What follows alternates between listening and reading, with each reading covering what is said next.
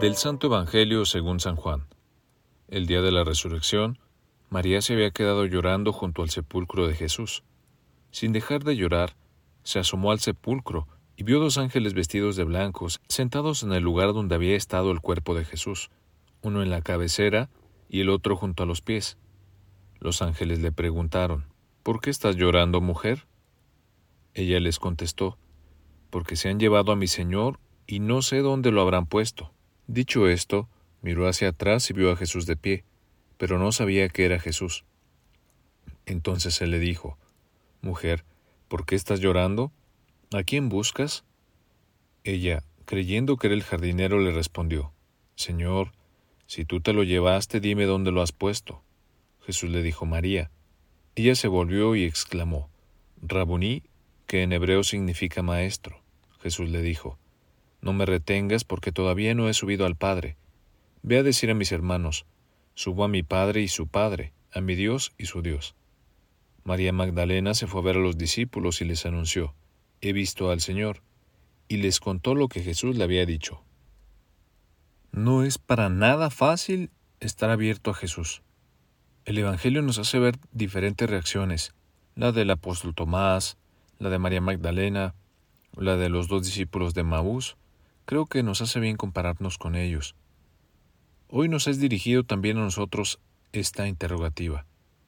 Tomás pone una condición a la fe, pide tocar la evidencia, las llagas.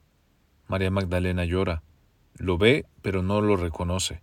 Se da cuenta de que es Jesús solo cuando él la llama por su nombre. Los discípulos de Maús, deprimidos y con sentimiento de derrota, llegan al encuentro con Jesús dejándose acompañar por ese misterioso viandante. Cada uno por diferentes caminos. Buscaban entre los muertos al que está vivo, y fue el mismo Señor el que corrigió el rumbo. ¿Y nosotros qué hacemos? ¿Qué rumbo seguimos para encontrar a Cristo vivo? Él estará siempre cerca de nosotros para corregir el rumbo si nosotros nos hemos equivocado. ¿Por qué buscan entre los muertos al que está vivo? Esta pregunta nos hace superar la tentación de mirar atrás, a lo que ha sido ayer, nos empuja hacia el futuro. Jesús no está en el sepulcro, ha resucitado.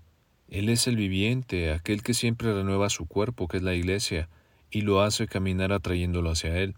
El ayer es la tumba de Jesús y la tumba de la iglesia, el sepulcro de la verdad y de la justicia. Hoy es la resurrección perenne hacia la cual nos empuja el Espíritu Santo, dándonos la plena libertad.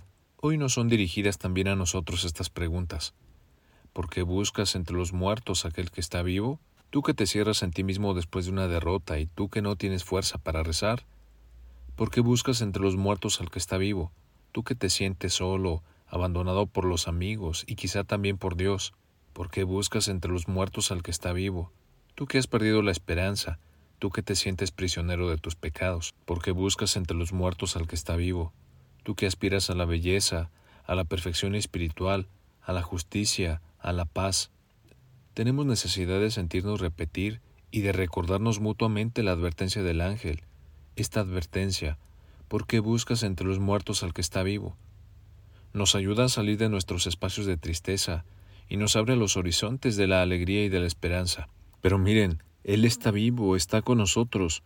No vayamos por tantos sepulcros que hoy te prometen algo, belleza, felicidad, tranquilidad, etcétera, y luego no te da nada. Él está vivo. No busquemos entre los muertos al que está vivo. Yo soy el Padre José Luis. Espero que todos hayan tenido una vivencia eh, grandísima, muy fuerte y profunda en la fe de la Semana Santa.